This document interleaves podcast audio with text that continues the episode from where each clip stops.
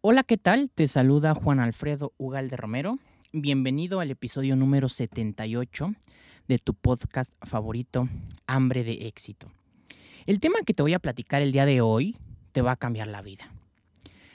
Oye, por cierto, te quería comentar que ya llegamos a las 8000 reproducciones en total alrededor de todo el mundo y estoy muy contento por eso, porque, bueno, como sabrás, yo soy de México y el Auditorio Nacional, que es un recinto muy importante en el cual, eh, pues, varias, varios cantantes, varias, eh, sí, cantantes se presentan a hacer eh, su show y pues el Auditorio Nacional se llena con 10.000 personas. Nosotros ya llevamos 8.000 reproducciones, entonces podríamos decir que ya casi llenamos el Auditorio Nacional. Ah, estoy jugando. Entonces, pues la verdad, muchas gracias por escucharme. Yo sé que piensas que no te conozco, eh, que no sé en dónde vives, que no sé cuántos años tienes, pero... Em, y crees que esto del Internet es anónimo, pero la verdad em, sé más de ti de lo que tú crees. Entonces, eh, solo te quiero dar las gracias por seguirme escuchando. Lo único que pretendo con este proyecto es compartir conocimiento y tal vez algún día eh, vivir de esto. Pero eso es en segunda, eso pasa a segundo término o a segunda instancia. Lo primordial eh, de este podcast pues es compartir conocimiento de valor y también compartir habilidades sociales que te sirvan para tu vida diaria. De nueva cuenta, muchas gracias por escuchar el episodio número 78 de este podcast Hambre de Éxito. Ya llevamos dos años eh, en total, llevamos dos años con este proyecto y bueno, pues aquí vamos a seguir. Te voy a presentar las 10 estrategias de manipulación pública de Sylvain Timsit, ¿ok? Vamos a comenzar. Y vamos a empezar por lo primero, ¿no? ¿Para qué nos van a servir estas estrategias de manipulación? Bueno, las estrategias de manipulación propuestas por Sylvain Timsit, como cualquier forma de manipulación, pues pueden tener eh, diversas aplicaciones en diferentes contextos. Desde una perspectiva ética, como abogado mexicano que soy, ahora te voy a hablar, eh, ahora no te voy a hablar como Alfredo, te voy a hablar como abogado, pues es importante considerar que el uso de estrategias de manipulación para influir en el comportamiento o para influir en las decisiones de las personas puede plantear cuestiones éticas y también cuestiones legales. Por ejemplo, en términos legales, muchas formas de manipulación pueden entrar en conflicto con los principios de transparencia, honestidad, respeto por la autonomía de las personas, etc. En específico, el sistema legal mexicano valora la equidad y la justicia. Y pues la manipulación puede socavar esos valores al comprender la voluntad, al comprometer, perdón, la voluntad informada y genuina de las personas que pues nos están escuchando. Por lo tanto, si estás considerando la aplicación de estas estrategias o si vas a considerar la aplicación de estas estrategias de manipulación de Sylvan Timsit en un contexto legal, es crucial recordar que el uso de estas técnicas podría ser considerada contrario a las normas éticas eh, dentro de un sistema legal. Los abogados en México creo que tenemos la responsabilidad de defender los derechos de los ciudadanos y también eh, defender la dignidad de nuestros clientes y de la sociedad en general, no nada más de nuestros clientes. Y eh, utilizar estrategias de manipulación podría erosionar la confianza en el sistema eh, legal o la confianza en nuestro propio cliente y con esto perjudicar una justicia equitativa. En lugar de recurrir a la manipulación, creo que los abogados mexicanos estamos eh, llamados a utilizar el conocimiento y nuestras habilidades para presentar argumentos sólidos y convincentes basados eh, en la ley y, por supuesto, en los hechos. Esto promueve la integridad de un sistema legal mexicano apegado a la ley y por supuesto garantizando los derechos fundamentales y las garantías individuales de todas las personas y de todos los ciudadanos que viven en nuestro país. Entonces, una vez hecha esta aclaración, eh, hablando en términos eh, como abogado, pues ahora sí, vamos a exponer cuáles son las 10 estrategias de manipulación según este autor, Sylvain Temset. Voy a prender el ventilador porque ya me dio calor.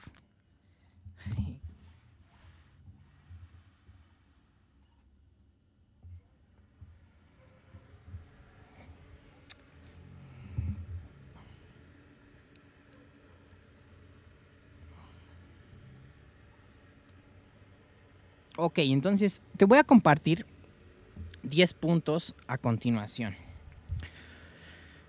Punto número 1. La estrategia de la distracción. El elemento primordial del contrato social, la estrategia de la distracción, ¿qué, en qué consiste esta estrategia de la distracción? Bueno, pues consiste en desviar la atención del público de los problemas importantes y de las mutaciones decididas por las élites políticas y económicas, gracias a un diluvio continuo de distracciones y de informaciones insignificantes. Y vamos a ir poniendo ejemplos eh, eh, durante este episodio. El ejemplo más claro ya lo tenemos, ¿no? Lo que, eh, lo que vemos a diario en las llamadas mañaneras del presidente de México, Andrés Manuel López Obrador, en donde eh, a diario desvía la atención del público de los problemas importantes a un eh, discurso en el cual, el cual no es verdad, pero, como lo dice el presidente, hay personas que creen que, que tiene la verdad absoluta. Entonces, la estrategia de la distracción es igualmente indispensable para impedir al público de interesarse en los, en los conocimientos esenciales dentro de los dominios, por ejemplo, de la ciencia, de la economía, de la política, de la psicología, de la neurobiología, de la cibernética, etc. Mantener distraída la atención del público, lejos de los verdaderos problemas sociales, cautiva en temas sin importancia real. Mantener al público ocupado, ocupado y ocupado, pensando y, distrayendo el foco de atención en, temas sin importancia, pues eh, básicamente es tratar a las personas como si fueran mm, animales, ¿no? Como si fueran parte de un rebaño en donde tú les tienes que decir qué pensar. Tú les vas, eh, el presidente te dice qué es verdad, qué no es verdad, te dice qué puedes pensar, qué no puedes pensar.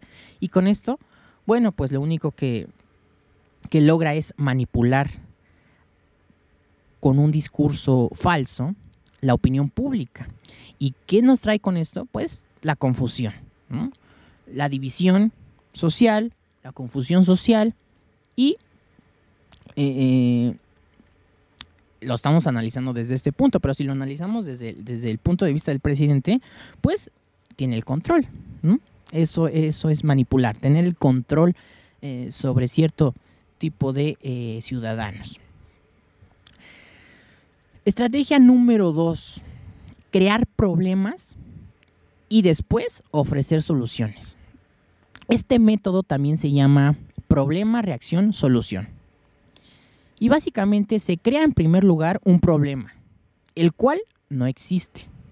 Pero inventamos un problema, creamos un problema y posteriormente a esto decimos, mira, ah, para este problema yo tengo esta solución. Entonces, una solución prevista para suscitar en cierta reacción del público. Es decir, esto ya va planeado. Es como un juego de ajedrez. Tú creas el problema y después lo resuelves y después eh, te muestras ante, ante tu público, ante tu audiencia, ante tu comunidad como el héroe. Es decir, miren, existía este problema y yo lo resolví. Entonces, por ejemplo, dejar que se desarrolle eh, la violencia urbana o la violencia en el país organizar sangrientos atentados a fin de que el público sea el solicitante de leyes de seguridad en detrimento de la libertad.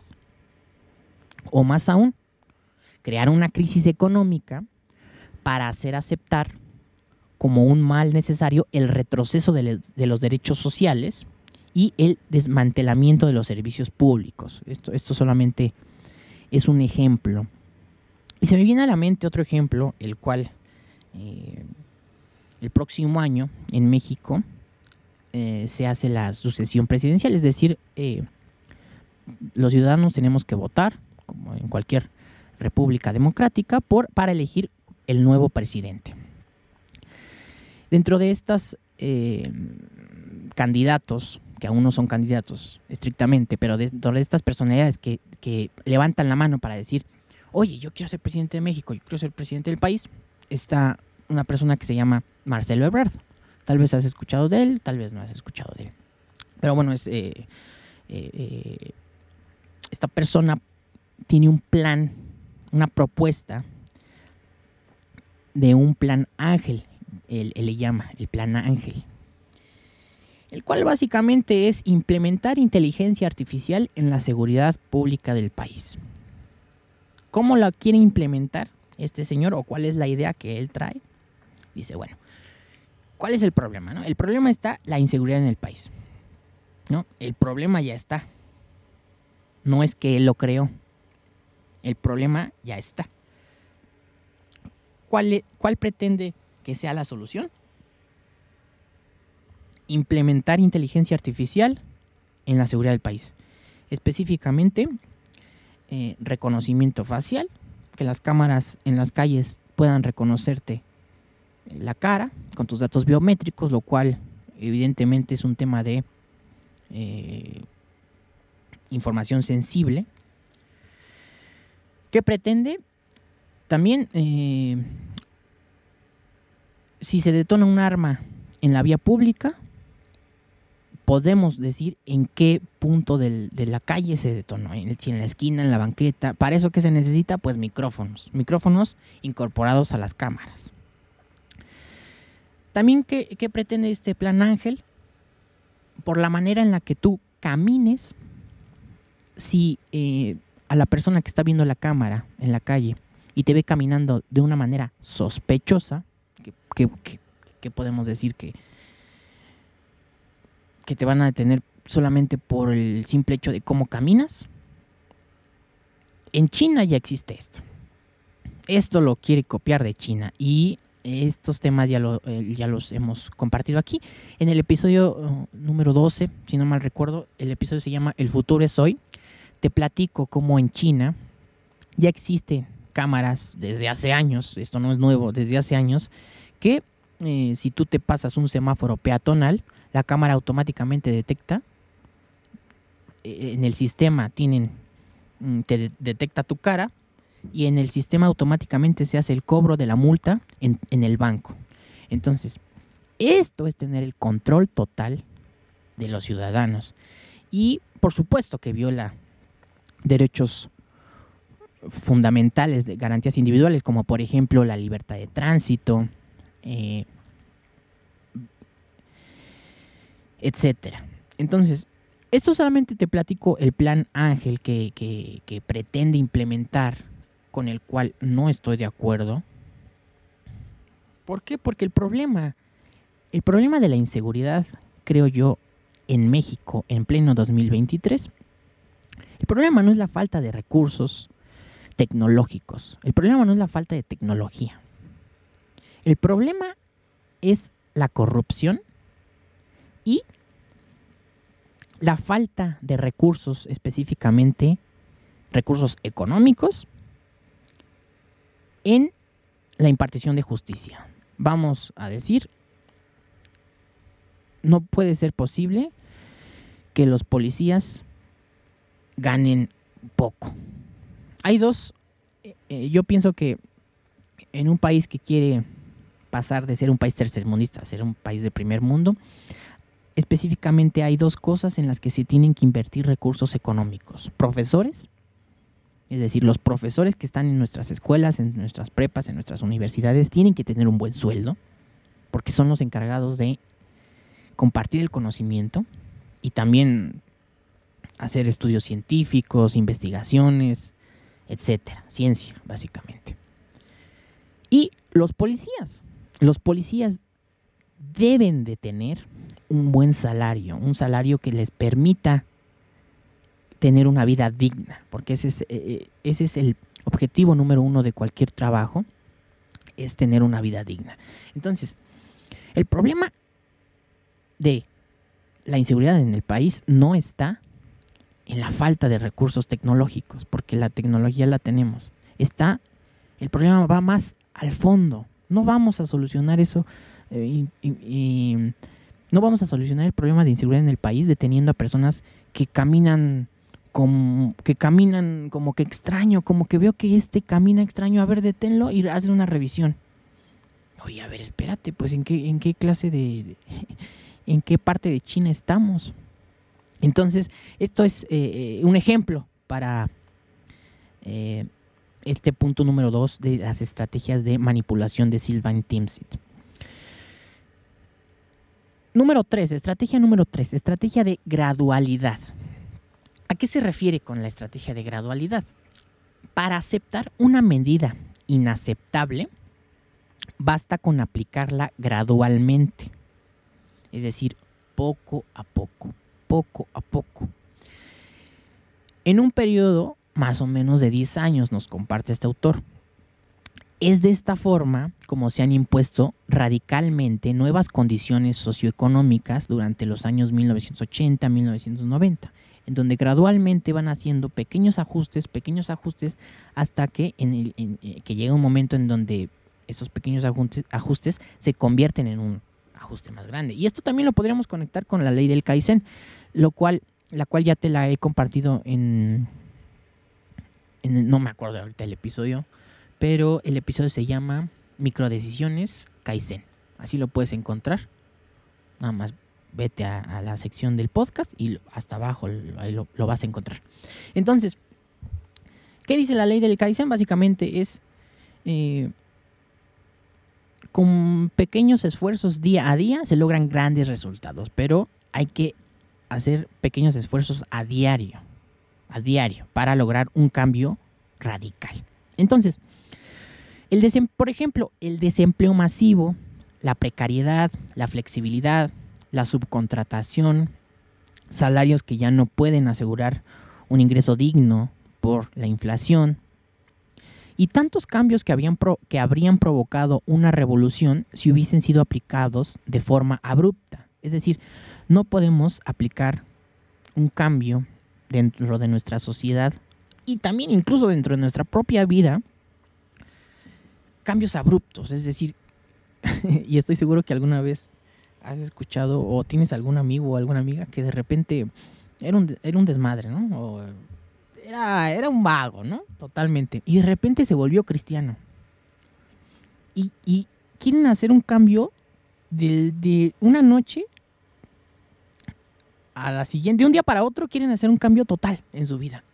Dicen, ya, hoy soy una nueva persona, hoy ya me volví cristiano y hoy ya no hago cosas malas está bien, ¿no? Yo no le quitamos su, no le quitamos la iniciativa.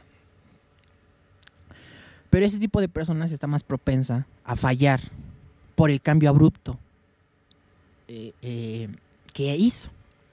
Es decir, si nosotros queremos cambiar cualquier cosa de nuestra vida, tenemos que hacerlo poco a poco. Poco a poco. Y de esta forma vamos a ir creando hábitos. Y incluso si, si de repente, no sé, por ejemplo, el presidente mm, hace un cambio abrupto, como por ejemplo, mm, bajar eh, los recursos, eh, por ejemplo, a las de las becas, ¿no? Baja los recursos de 10 mil pesos a 5 mil pesos. Pues evidentemente este cambio lo vamos a notar las personas que, tengan una beca, que tengamos beca.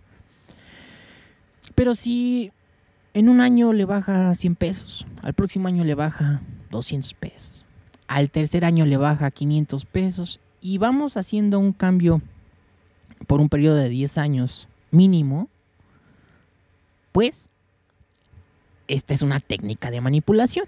¿Por qué? Porque no nos estamos dando, las personas que están dentro de que están afuera, digamos, de ese círculo, no se están percibiendo, no están percibiendo el cambio, no se están dando cuenta del cambio. Estrategia número cuatro, la estrategia de diferir. Otra forma de hacer aceptar una decisión impopular es la de presentarla como dolorosa pero, pero necesaria, obteniendo la aceptación del público en el presente para una aplicación a futuro. Es siempre más fácil aceptar un sacrificio futuro que un sacrificio inmediato, que un sacrificio presente. En un principio, porque el esfuerzo no se realiza enseguida. Sabes que falta tiempo. Es en el futuro, lo ves muy lejano. Y también porque el público tiene siempre la tendencia a esperar ingenuamente que todo irá mejor mañana. Y que el sacrificio pedido podrá ser evitado. Finalmente, esto da tiempo al público para habituarse a la idea del cambio y aceptar con resignación cuando el momento llegue. Y un ejemplo reciente, el paso del euro y la pérdida de la soberanía monetaria y económica ha sido aceptada por los países europeos mm, entre 1994 y 1995 para su aplicación en el año 2001. Y también esto lo estamos viendo con el tema de la extinción del dinero en efectivo. El dinero en efectivo va a desaparecer. A todos los gobiernos les conviene tener el control de sus habitantes. ¿Y cómo tenemos el control de sus habitantes si no es mediante la creación de una moneda digital? ¿Por qué? Porque ahorita cualquier persona que quieras, el SAT, que es el sistema, el servicio de atención tributaria, eh, que es, que es la, institución que se encarga en México de cobrar los impuestos, de recaudar los impuestos, vamos a decir, no vamos a decir cobrar, recaudar impuestos. Bueno, pues en, en el sistema del SAT está cuánto ganas, cuánto, cuánto, cuántas propiedades tienes, cuántos autos tienes, todo, todo, todo, todo está, toda esa información está en, en los servidores del SAT cuántas transferencias, cuántas transferencias hiciste en el sistema del banco, puedes ver. Entonces, cuando nosotros tenemos todo bien eh, estipulado, todo, todo perfectamente comprobable en un sistema digital, como es el Internet, pues tienes el control de todo. Tienes el control de todos tus ciudadanos. Entonces, en algún punto va a desaparecer el efectivo por estos motivos. Y también una de las razones por las que va a desaparecer el efectivo es porque pues el uso de efectivo es perfectamente, es la manera más efectiva de eh, realizar operaciones con recursos de procedencia ilícita. Entonces, eso es un ejemplo ¿no? que te estoy dando. Ok, estrategia número 5 la estrategia número 5 es dirigirse al público como si fueran niños pequeños, como si fueran niños tontos. Y volvemos al punto del ejemplo en el que te estoy dando. Andrés Manuel, el presidente Andrés Manuel López Obrador comúnmente utiliza palabras de jerga popular, palabras que cualquier persona podría entender, incluso un niño. Entonces, este tipo de lenguaje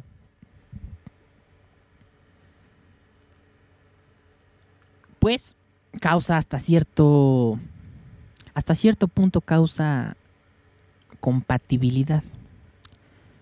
La mayoría de la publicidad dirigida al público en general utiliza un discurso, argumentos, personajes y un tono particularmente infantilizante a menudo cerca de la debilidad, como si el espectador fuera un niño de poca edad o con discapacidad mental. Un ejemplo típico es la campaña de televisión francesa para la introducción del euro, los días euro. Cuanto más se trate de engañar al espectador, más se adoptará un tono infantilizante. ¿Ok? ¿Por qué? Bueno, si usted se dirige, si tú te diriges a una persona como si ella tuviera 12 años, 10 años, entonces, debido a la sugestión, ella tendrá con cierta probabilidad una respuesta o reacción acrítica, como la de una persona de 12 años.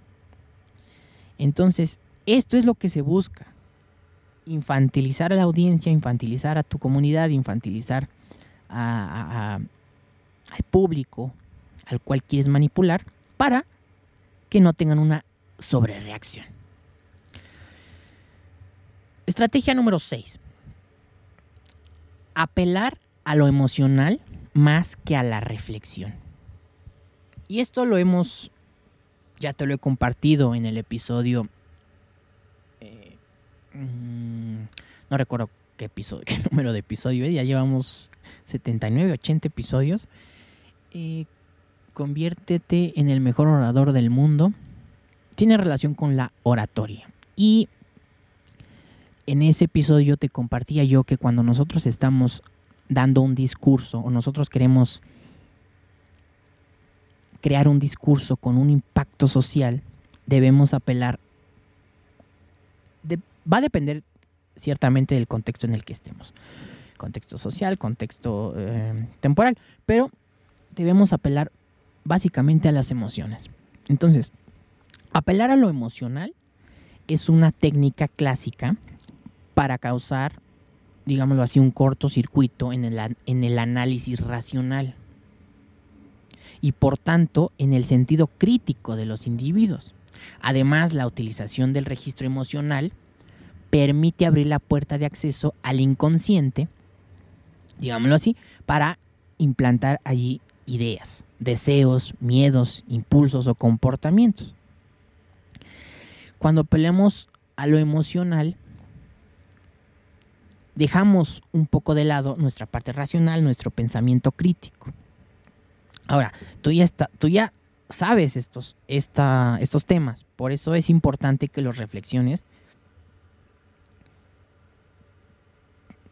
Es, perdón, es importante que los reflexiones con los más de 70 episodios, los más de 80 episodios que ya tenemos publicados, porque te lo he dicho, nuestro podcast, digo nuestro porque es tuyo y mío, no solamente es mío. Y este ni siquiera es mío, es de la comunidad, somos, es, suyo. Este podcast no es mío, este podcast es de todos nosotros, que lo escuchamos, porque sin, sin ti que me estás escuchando, pues no, le vería el caso estar grabando.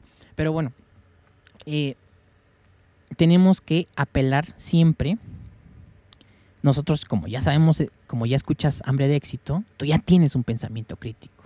Entonces ya vas a poder reconocer estos, estas 10 estrategias de manipulación cuando escuches hablar a un presidente, cuando escuches hablar al director, cuando escuches hablar al, CEO de, tu, de, tu, de la empresa en la que trabajas, cuando incluso para que tú misma las puedas aplicar con, eh, con sus respectivos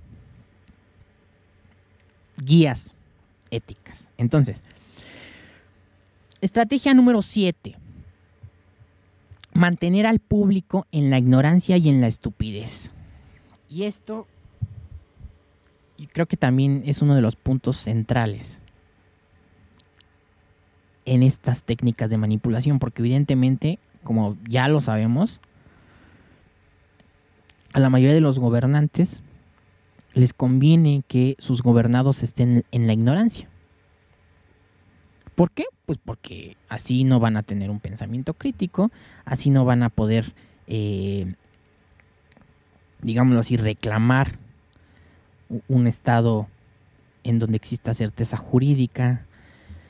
Vamos a ser como borregos, ¿no? Como, como un rebaño, te lo, te lo vuelvo a decir. Entonces, asegurarse de que el público sea incapaz de comprender las tecnologías y los métodos utilizados para su control y su esclavitud.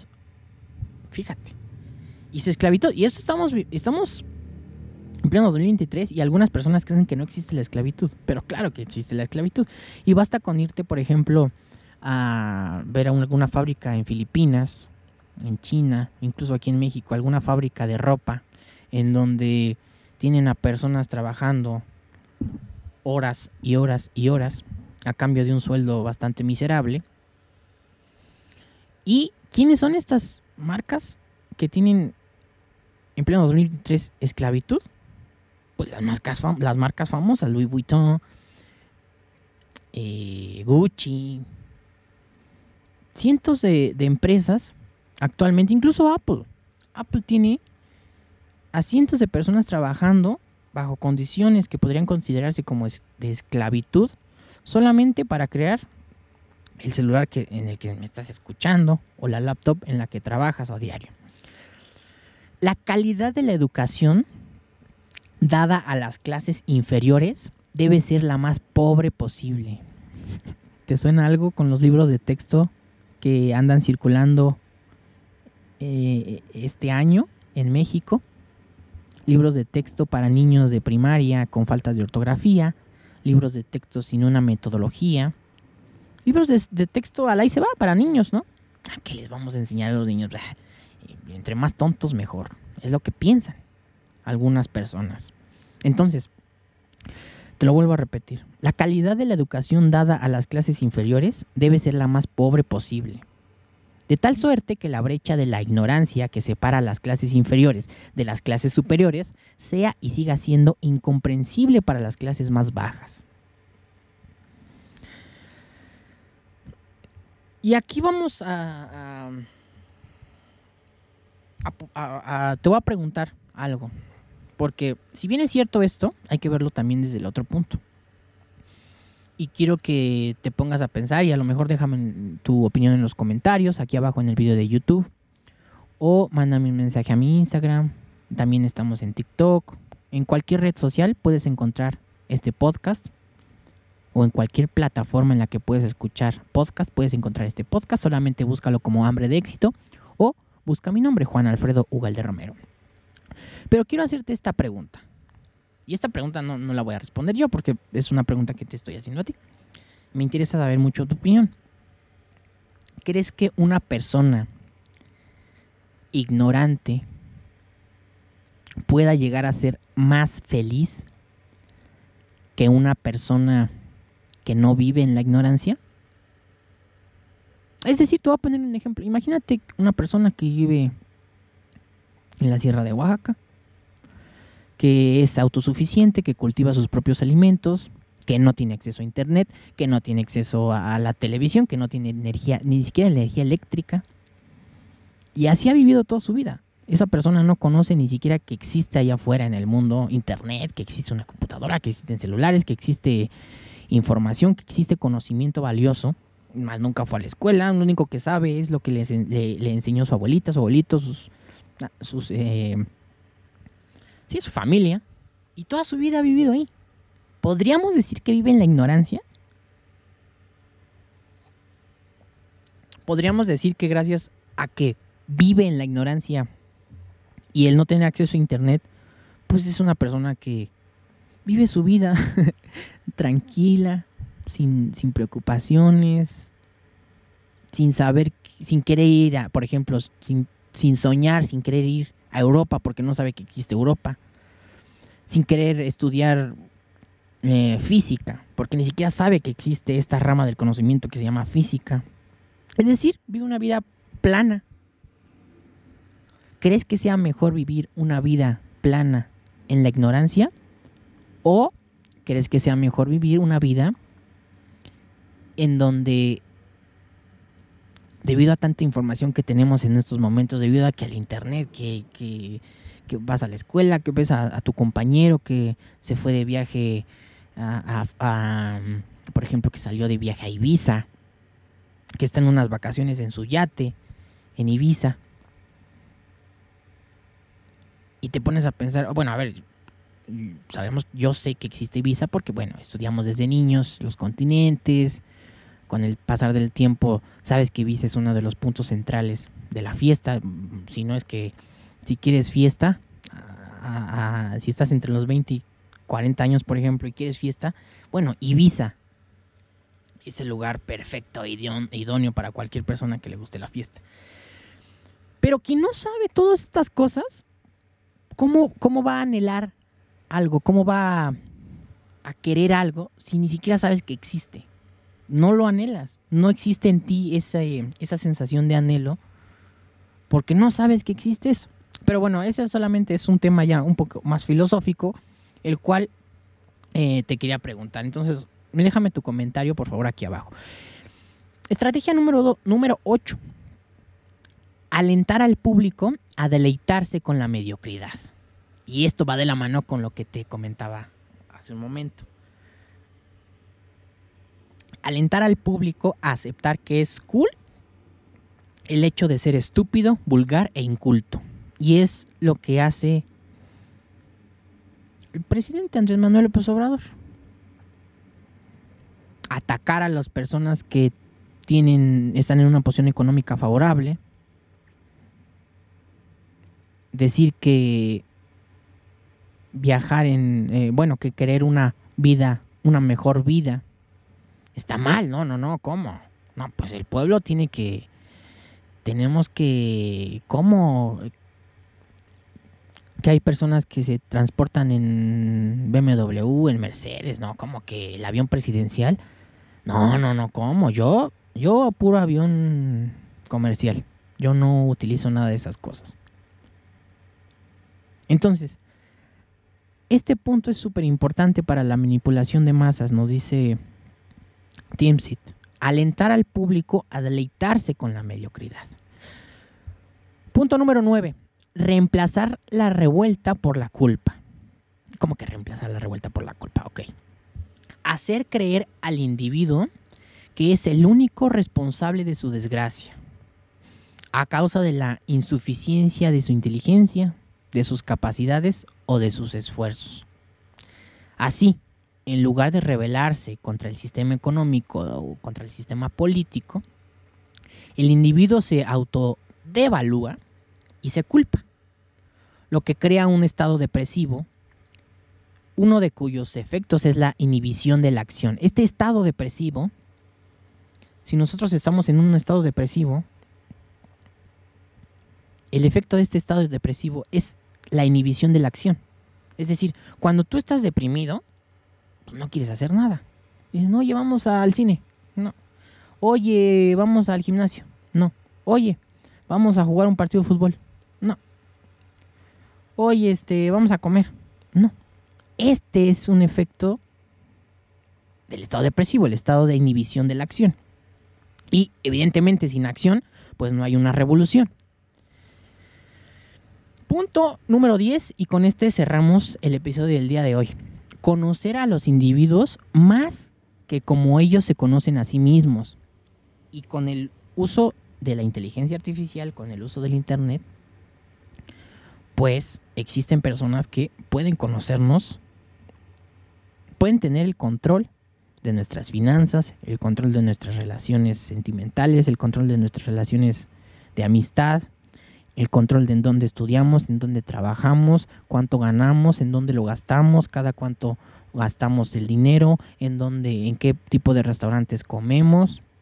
Entonces, todas esas triangulaciones que nos está trayendo el internet, ¿a qué me refiero con triangulaciones? Es decir, cuando tú utilizas tu tarjeta y vas al restaurante a pagar, ahí se quedó el registro de que esta persona estuvo en este restaurante, compró tantas, estuvo en este McDonald's, compró tantas hamburguesas y después vas al cajero, sacas dinero de tu tarjeta. Ah, ok. Siempre, esta persona siempre va a este cajero, siempre saca esta cantidad de dinero. Ah, ok. Eh, vas a, aquí en la Ciudad de México, pagas la tenencia, ¿no? Por ejemplo, tenencia y verificación de tu automóvil ok, esta persona tiene tantos automóviles, ah, ok, que el predial, que el agua, que la luz tiene tantas propiedades, tiene, tantas propiedades, tiene estos bienes inmuebles. Y con esto, la persona que pretende manipular va tomando todos estos datos, toda esta información para crear un perfil del tipo de personas que tiene. Este es el, el verdadero peligro del Internet. Esto es el verdadero peligro de la inteligencia artificial. Tener, depositar el control total de los ciudadanos de un Estado en las manos de un grupo selecto de personas. ¿Con qué fin? Con el fin de tener el poder, de ejercer el poder sobre estas personas. Estas técnicas de manipulación, eh, si bien es cierto, mm, yo te las estoy compartiendo únicamente para que pues seas perceptivo y digas, a ver, a ver, hay que tener un pensamiento crítico, hay que ver el otro lado de la moneda, siempre. No hay que casarnos solamente con una sola idea, eso ya lo sabemos. Pero bueno, entonces, conocer a los individuos más que como ellos se conocen a sí mismos. Durante los últimos 50 años, los rápidos avances en la ciencia y en la tecnología han abierto una creciente brecha entre los conocimientos públicos y aquellos poseídos y utilizados por las élites dominantes. Por ejemplo, gracias a la biología, a la neurobiología, a la psicología aplicada, el sistema ha alcanzado un conocimiento avanzado del ser humano, tanto física como psicológicamente. El sistema ha llegado a conocer al individuo mejor de lo que él se conoce a sí mismo. Y esto lo voy conectando con el algoritmo que utilizan eh, los sistemas computacionales. El algoritmo de Facebook, el algoritmo de Google, el algoritmo de cualquier dispositivo que esté conectado a Internet, el algoritmo de TikTok, el algoritmo de Instagram, el algoritmo de cualquier aplicación que me digas actualmente en el 2023. Ese algoritmo vale millones de pesos. El algoritmo de TikTok vale millones, millones trillones de, dólares. Estoy seguro. ¿Cuánto tiempo pasas en TikTok? ¿Cuánto tiempo pasas en Facebook? ¿Cuánto tiempo pasas en Instagram? ¿Cuánto tiempo pasas en YouTube? ¿En Spotify? ¿Cuánto tiempo pasas en tu celular? El celular está hecho para que nos volvamos adictos al celular. Y estamos pasando, bueno, actualmente no estamos pasando por ninguna crisis, pero en unos 5, 10 años vamos a estar pasando por, un, por crisis de adicción al celular. ¿Por qué? Porque los algoritmos de las redes sociales y los algoritmos del Internet están hechos para que estés todo el tiempo ahí, que estés todo el tiempo viendo tu celular, eh, eh, viendo tus notificaciones, etcétera. Entonces, estos algoritmos es a lo que, si lo ponemos el ejemplo en la actualidad de este punto, el sistema, el algoritmo, ha llegado a conocer al individuo mejor de lo que él se conoce a sí mismo. Y estoy seguro que ah, te ha pasado que a veces estás platicando sobre algún tema, ay, mi lavadora se descompuso. Y 10 minutos después en Facebook te sale un anuncio en donde te dice, compra la lavadora, compra esta lavadora. O estás en Twitter y ah, ya no se llama Twitter, se llama X. La red social Twitter cambió su nombre a X. ¿Por qué? Pues porque el, el dueño de Twitter, Elon Musk, decidió cambiarle el nombre a X. Este es el peligro por el que corremos todas las personas que estamos en Internet niños, actualmente niños les dan acceso a Internet, jóvenes, adultos, adultos de la tercera edad, todos estamos casi en Internet. Y este es el problema que ahorita, lo repito, ahorita todavía no, no, no lo tenemos. En 5, en 10 años vamos a tener un severo problema de privacidad. Entonces, eh, esto significa que en la mayoría de los casos el sistema tiene mayor control y poder sobre los individuos que los individuos sobre sí mismos. Espero que mm, tomes como un pensamiento crítico estas 10 estrategias de manipulación y te invito a leer a este autor, Sylvain Timsit. Es un autor, eh, si no mal recuerdo, francés. Y bueno, pues te invito a escuchar eh, los episodios que tenemos disponibles en este podcast, los más de 80 episodios que tenemos disponibles. Te invito a que me sigas en, en todas mis redes sociales, me puedes encontrar como Juan Alfredo Ugalde Romero. Y muchas gracias por escuchar este episodio. Saludos.